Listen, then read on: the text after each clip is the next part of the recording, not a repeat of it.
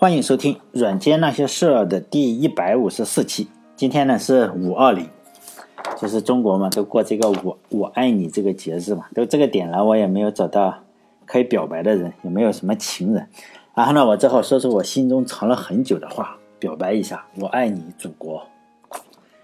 这一期呢，就蹭一下锤子科技啊，罗永浩先生的一个热点。好像他的发布会已经过去一周了，热点其实有点凉了。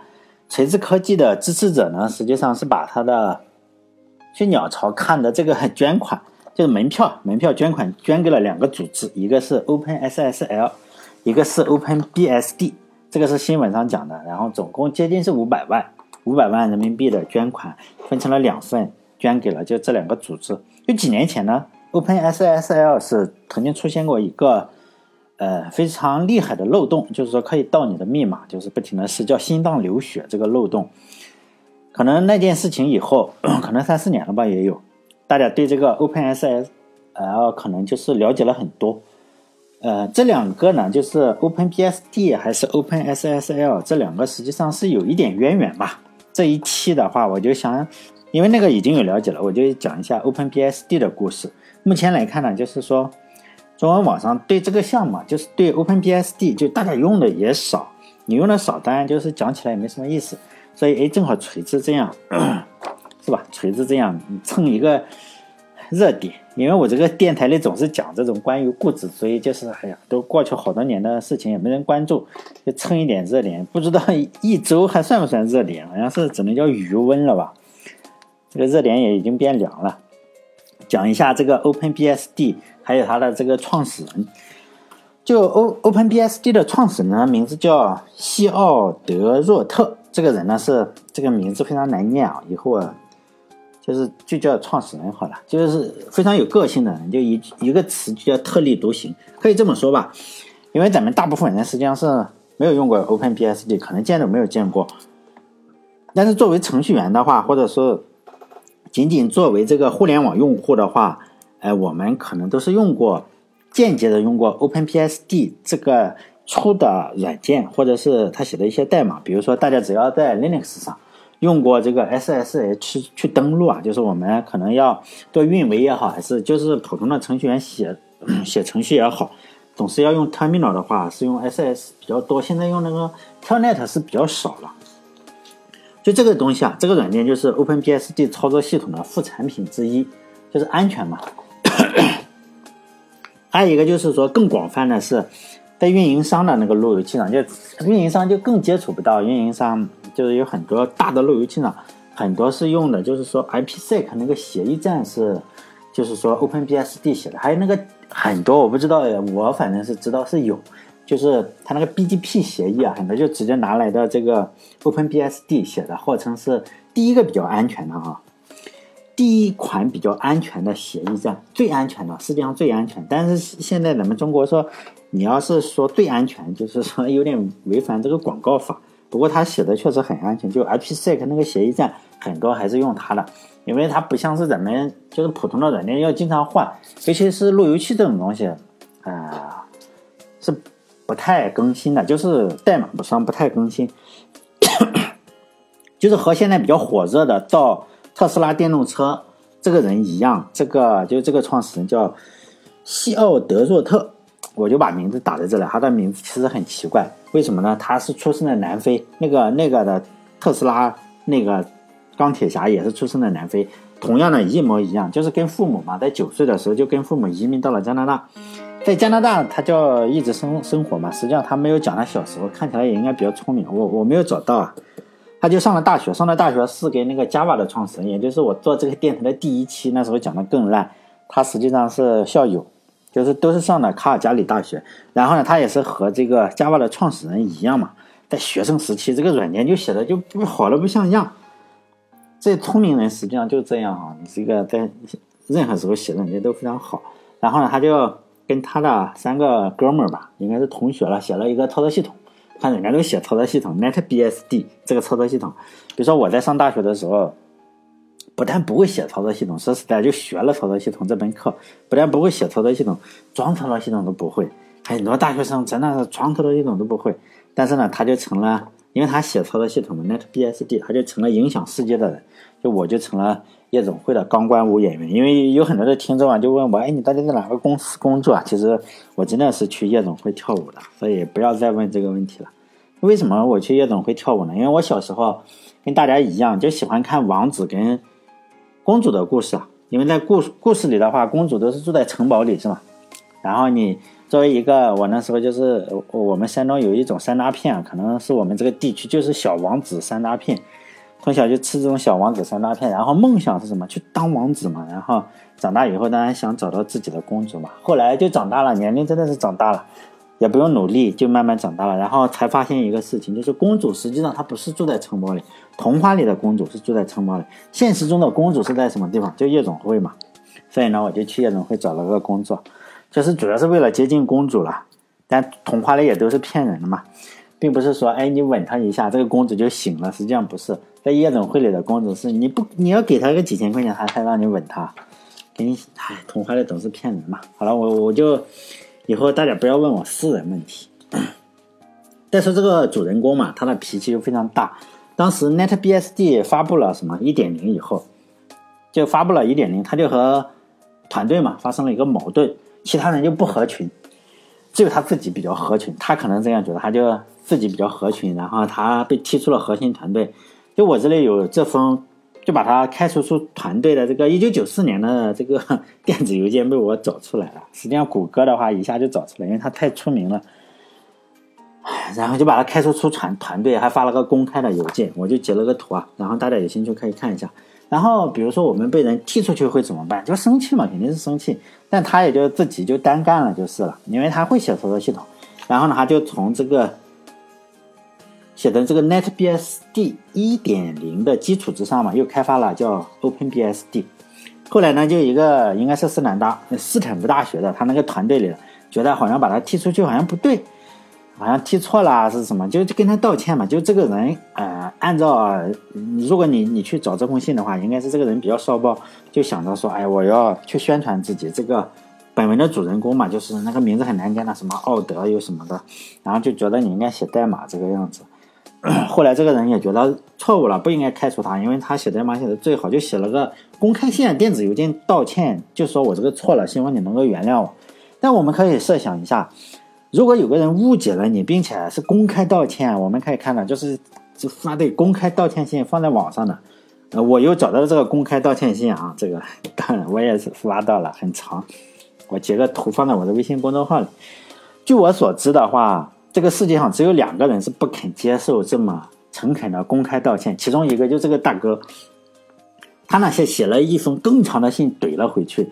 就把别人奚落了一番嘛，就是一点面子也不给，最后说哎，我们要 move on，就是说要什么，就要向前看嘛，就是说不不肯，在这个世界上，另一个就是完全不肯接受这么公开道歉的人是我的前前女友，就多大点事啊？不就是我犯了一个全天下男人都会犯的小错误嘛，甚至成龙大哥也会犯的错误，然后就我就公开道歉了，他还公开羞辱我，而且不接扣不接受我的公开道歉，然后扇了我几个耳光，就离我而去了。一点淑女风度都没有，这是我知道的公开道歉不接受的两个人吧？这个世界上可能就这两个人。这个 OpenBSD 呢，就这个操作系统最重要的是什么？就非常注重安全。如果大家登录这个操作系统的官方网站，你就输入 OpenBSD 第一个，谷歌上第一个，百度上不知道第几个，可以看到这有这么一行字：采取默认安装的方式啊，就是他的意思是你你你只要把我这个操作系统采取默认安装的方式。那么长时间了，我们只发现了两个漏洞。像我们 Windows 可能多少个，它这个就两个漏洞。大家可能觉得，哎，那是不是因为用 BSD 的人比较少？但这也是事实啊。相比于 Windows 和 Linux 来说，BSD 的人确实少，但是相对来说也相对来说不好用啊。因为我的工作有一部分就是在 FreeBSD 上开发哈，所以对 BSD 比较了解。但这个 BSD 还是非常。优秀的操作系统，就 Linux 之所以能够迅速的超越 BSD 啊，就以前的时候是伯克利大学这个，嗯，就是 BSD 是伯克利大学，这个 B 就是伯克利大学的意思，然后是 Linux 之前就发展起来，但是呢，后来就是说打官司嘛，就 Linux 那边 Linux 写了代码，然后不停的在发布的时候，BSD 在干什么？就在打官司，这个版权属于谁的？等到你官司打完，打了十三年还是十几年，你再想想，十几年那个 Linux 都已经内核都已经成功超车了，你也就失去了领先的机会。这实在有时候打官司是真的是打不起。但是我想说的话，我想说的是，实际上这个 Linux 用户量是远远远远超过 BSD。即使是这样的，BSD 仍然算是一个比较重要的操作系统，因为操作系统总共没有几个。Linux 的协议的话，对很多公司来说，商业上不是特别友好。比如说，我们想用一个 Linux 源码，然后做一点事情嘛。比如说，你想开发一个呃绿帽子操作系统，那你怎么办？你只能公开啊，真的是只能公开，因为这个世界上还是有很多不想公开的操作系统。比如说，我自主研发的操作系统，我不想用 Linux 自主研发怎么办？那你就用。BSD，比如说索尼的 Play PlayStation，大家玩过那个游戏机吗？索尼的 PlayStation，还有最近任天堂出的那个 Switch，这个东西都要有操作系统的。这个操作系统是什么？就是用 BSD。它就是说还有很多路由器啊，咱们不想，呃，就大型的路由器，实际上大家都不想，嗯，我为什么要开发个半天，然后交出来给竞争对手用呢？实际上不会的。这种呢就会用，比如嗯，你从零开始的也可以啊。很多就你用基于 BSD 开发的话，因为 BSD 协议相对那个 GPL，不管是第二版本还是第三版本的那个 GPI 的那个协议都要非常宽松。就是说你想公开代码也可以，你不想公开代码也可以。但 Linux 来说就不行，就是你用了就得公开。比如说前些年，就是思科公司 Cisco 公司开发了一款路由器的软件，就路由器操作系统。就是用的 Linux，但是呢，他们实际上刚开始是不想公开的，但是呢，还是给人挖了出来，然后就强迫，因为你你这个不能够违反这个开源协议嘛。像你如果公司很小的话，你违反了也没人找你。但是你如果是思科这么大的公司，就怼的就是你这种大公司，然后呢，你没办法，他思科实际上就把那个在强迫的情况下就公开了，就是咱们现在很多人刷路由器啊，刷那个叫什么 OpenWRT 那个。系统，然后包括我我家里的都都刷这个系统，很好用。你装一些什么软件，哎呀，很很好用，什么梯子什么的，特别好用。所以呢，任天堂也好，或者索尼也好，都不太可能说，哎，我我我为什么要用这个嗯一个 Linux，然后强迫你开放呢？所以呢，很多的公司啊，实际上是用 BSD，包括我用的我说的这个任天堂的任天堂的，还有索尼的这个，都是用 BSD。呃，不是现在啊，我看那个。新闻吧，去年的新闻就是说，我这个 PlayStation 已经被破解了。破解以后呢，可以玩任天堂的游戏，因为它俩是实际上是用了一个操作系统，就是福瑞 BSD。但我觉得有可能与这个是有原因的。后来我就没有再关注，因为我我我买了两台，所以我不用去破解。BSD 主要有三种嘛，第一种就是我前面包括我工作也是用福瑞 BSD，其次呢就是 OpenBSD，还有一个是 NetBSD，就后后面这两种都是这个人开发的。一个是大学生开发的，当然现在还在用，后来把他赶走了，他又开了个 OpenBSD，这是就是第一名、第二名、第三名，就是这后两种都是这个人开发。当然，我还是前面说了，BSD 相对于 Linux，尤其是我们有了安卓手机，就是份额可能不值一提，但它仍然是一个比较重要的系统。现在这个人呢，已经五十岁了，出生在一九六八年，现在正好是五十岁，但是现在还是活跃在代码第一线，没有说，哎，我这个去养老啊或者抱孙子。那经常出来搞一点事情。如果从经济角度上来看，他不是一个特别成功的，相对来说他还是比较穷的。但我我一直在节目里说，当我说某一个人比较穷的时候，你要想一想，就是说他这个穷和我说的我这种穷是不一样的穷。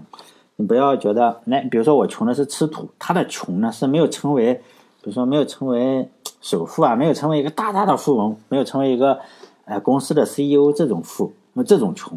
就从他的兴趣来看，你就知道，嗯，他并不是那种穷，他的他的穷还是可以爬山呀，全世界爬山，然后养猫，然后去哪里有个地洞的话，去租个飞机去飞到那里去落下去探险。我不知道外国租飞机是贵不贵啊？起码我觉得我这辈子租不起，是吗？就他在五十岁的时候，还是全世界到处去爬山啊，找那种没有人去过的呃山洞啊，然后进去。就探险，但但不知道有什么乐趣啊！像我就不敢进去，我怕里面有个什么怪物。然后他还在写代码，然后经常就是对政治又特别关心啊，对政治啊、技术都非常关心，经常喷喷这个喷喷那个。这个时候呢，就是说，OpenBSD 还是开创了很多先进的东西。比如说他在大学的时候是 NetBSD 的时候，那时候虽然也叫开源的话，但是那时候的开源，就是说你拿到源代码的话比较困难。就是这个哥哥就是说首创了一个，我我一旦开始 OpenBSD 呢，我就是说我的代码在互联网上可以下载，就是 CVS，我用这个东西你可以任何人都可以下载，你不用去申请，什么都可以。就匿名就下载，而不像以前的一样，就是 NetBSD 的时候，也是这种理念之争嘛，他才离开。就是说，你只有核心人员才能够方便的查看，你外人的话还是相对难一点。但是后来，他这个人就是说我可以匿名全部都下载的话，就是说所有开源软件现在都是这个样子了，你开源软件都是这么看。还有就是他对自由的理解，跟我们常人是不太相同的。他认为这个自由啊，就是完全自由，你你拿我的代码可以做任何事情。因此呢，他不统计，他不像是很多 Linux 都要统计一下，哎，你是不是在用我的软件？他不统计，他不统计谁在用他的软件，你用来做什么，他都不管，就一概不问嘛。就是说，有自己的哲学。正是因为这套哲学呢，他也得罪了不少公司和个人吧。因为现在，比如说我们有帮助也好，还是德变，呃，德变好像不是，像有有帮助、红帽子这一些呢，你厂商，比如说你那个 NVIDIA 或者是什么你。还有一些硬盘，主要是硬盘那种大的大机器上的硬盘那种锐的那种驱动的话，你实际上是二进制代码的。你这个主要是硬件厂商也不想，可能不想公开自己的这个核心技术的话，他他就不想把这个驱动的源代码给你。像嗯，很多都是这样，就是说你提供二进制的代码，但是这个人就是有这种洁癖，说你不能提供二进制的代码，因为你出了问题我没法改嘛。就是你要要要么就是说给我代码，要么我就不支持。所以呢，他就移除了很多，但他又小，他就移除了很多硬件驱动，像 IBM 啊这些公司啊，他特别讨厌 IBM，还经常喷 IBM、NVIDIA 这显卡厂的，还喷还那个硬硬硬盘的厂商，那个锐的几锐的几那种的，没法支持嘛。但就因为这样的政策，就导致了这个 OpenBSD 实际上它对硬件的支持没有像 Linux 那么好，但。这种人真的是理想主义者嘛？他就是说，觉得不爽的话，他都是直接喷的。当然，都是选最牛逼的去怼，因为这个 OpenBS 的安全性，这个是不用怀疑的，就是可能是这个世界上最安全的之一嘛。起码我说是空口无凭的，但是最大的用户是是美国政府。美国政府一年以前的时候啊 是给他多少一百万左右，就两年两百多万。就是说，给他每年一百多万，你就支持这个项目，因为这个操作系统实在太好了。他虽然在加拿大，还是支持他。这个操作系统非常非常的安全。按理说，你拿了美国政府的钱，你就算不是肉麻的，天天说爱国是吧？不要说我爱美国政府，毕竟一年给你一百万美元，那个年代九几年的时候是吧？你你即使不能天天说爱国的话，你也不能怼他是吧？但是美国政府经常发动战争嘛，我们就知道。发动战争，他就觉得，哎，你这是侵侵犯了这个自由，然后啊，他经常接受媒体采访也好，包括在自己的网站上也好，就怼着美国政府喷，结果就搞得你美国政府说你这个又拿我钱是吧？你这个属于什么？吃我的饭砸我的锅是吧？然后就不给他钱了，就不给你饭吃。但他不在乎，他觉得你不给钱就不给钱嘛，我自己搞。但是后来还是比较穷的。这个美国政府都敢喷了的话，就可能就没有什么不敢喷的，因为他毕竟没有什么中国国籍，也对真正的力量实际上是一无所知的。美国政府比中国政府还是差很多在这方面，所以呢，他就像开了挂一样，到处喷，就走上了喷人的不归路。啊。就没有钱，他并不是很在乎，因为他我看他的采访，他有个理论是钱在软件的安全性上还是优秀，优秀不优秀上并不是特别重要。如果他说你有钱就能写出最好的软件来的话，那个微软的软件就是世界上最安全的操作系统，显然不是嘛。因此，他只有核心的团队只有八十个人左右来开发这个内核，因为他觉得，哎，你这个项目一大呀，这个嗯，可能代码就会变多了，那自然就会出现 bug，你受不了了吗？因此，他一定要保证的是什么？代码量非常的小，最核心的团队只有十到十五个人。因此用了几年的时间，三四年的时间啊，就一行一行的检查 OpenBSD 所有代码，不像是 Linux 内核中我们可能经常看到这种注释，哎，这行代码什么意思？这种注释，但是他这个代码都是检查过的，所以呢，他对 Linux 实际上是不太客气的。他经常说 Linux 是另一个微软，就是说你发展发展就是另一个微软。哎，反正就是说不是很尊重啊，不是很尊重这个。但是这种盘子我们也不能自要求他尊重。当记者就是当然知道记者是什么，记者都不太安好心，就喜欢发动起这种喷人来会比较好嘛。然后就问他，哎，你怎么？那你说 Linux 不好，那你怎么评价一下？就是他这个 Linux 作者 Linux 呢？这个哥哥显然就是没有什么心机嘛，就像是鱼咬钩一样，马上就说，哎，Linux Linux 这个人吧，哎，我也不知道他整天在做什么，但是呢，我能肯定的一点是，他做的事情不是让 Linux 更安全。那这句话肯定是这种牛人说话，马上就上到这个报纸，上到网站上，然后马上就会百分百传到了 Linux 的耳朵里嘛。Linux 的回应，另一个喷子，Linux 实际上脾气也不太好，就说呢，OpenBSD 社区是什么？就是一群自卫的猴子。当时我看到这个新闻的时候，我就想，哎，猴子这么聪明也会自卫吗？反正这两个人就喷起来。后来的话，Linux 最后还是说，哎，这种人实在是太不好相处了。就当这个 OpenSSL 这个就是心脏流血事件，大家可能三四年前的一个事情发生以后啊。这个人肯定也不会说什么好话嘛，他就猛烈的抨击了这个项目组织。然后呢，他抨击了的话，他基本上就会，当然没什么好话，大家可以去看，就说他又不负责任，反正说了很多的话，包括怎么调用函数，直接用代码来喷。他就马上接手了这个 OpenSSL 的工作，然后呢，用一周，大概那个代码据说啊不到，就四十多万行，四十多万行还是三十多万行，我忘记了。然后他用了一周的时间就把。那个代码我就说嘛，还要保持代码量很少，就简简化了九万多行、十万行左右，然后给这个 OpenSSL，你你不能给人家，就改了个名字嘛，叫 LibreSSL，现在已经可以用了，已经用了好久。后来就是谷歌也出了一份，两个又合并怎么样子，反正这个人水平还是有的。嗯，如果大家把这个人的名字，就我这个微信公众号里是有啊，就是放在谷歌上的话，可以看到他不少的事情。嗯，有一些是采访，有些是视频，就最好是谷歌。我我搜国内是没有，为什么？因为这个人不出名，就是说没有那么出名。但是他他相对来说还是比较出名，但是出名的又不像是 Justin Bieber 或者是 Swift，呃，Taylor Swift 那么出名。就是中文的资料实际上比较少。我做这个电台也是这个意思，就是说很少有人写，我认为很重要，但是呢他又不出名。我经常做这种这种人出来。就是说，嗯，你可以看到他很多事情，但是鉴于这个时间，我不能说太久，太久的话，就是说就没法上传了。